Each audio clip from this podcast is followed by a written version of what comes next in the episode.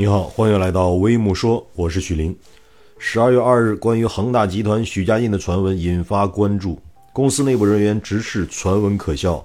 当天下午，许家印在高管群发布语音消息，也让谣言不攻自破，传言也被证伪，而恒大的危机却是真的。我们来看看昨天发生了什么。在昨天午间。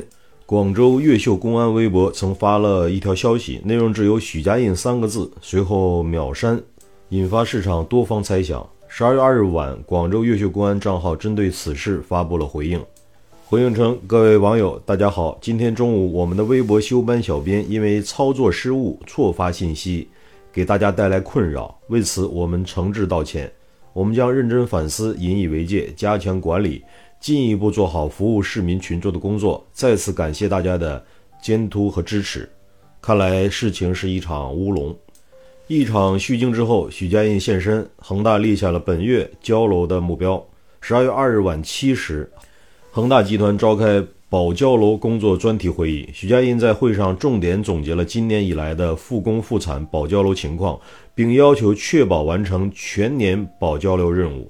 许家印表示。今年一月到十一月，恒大集团实现交楼二十五点六万套。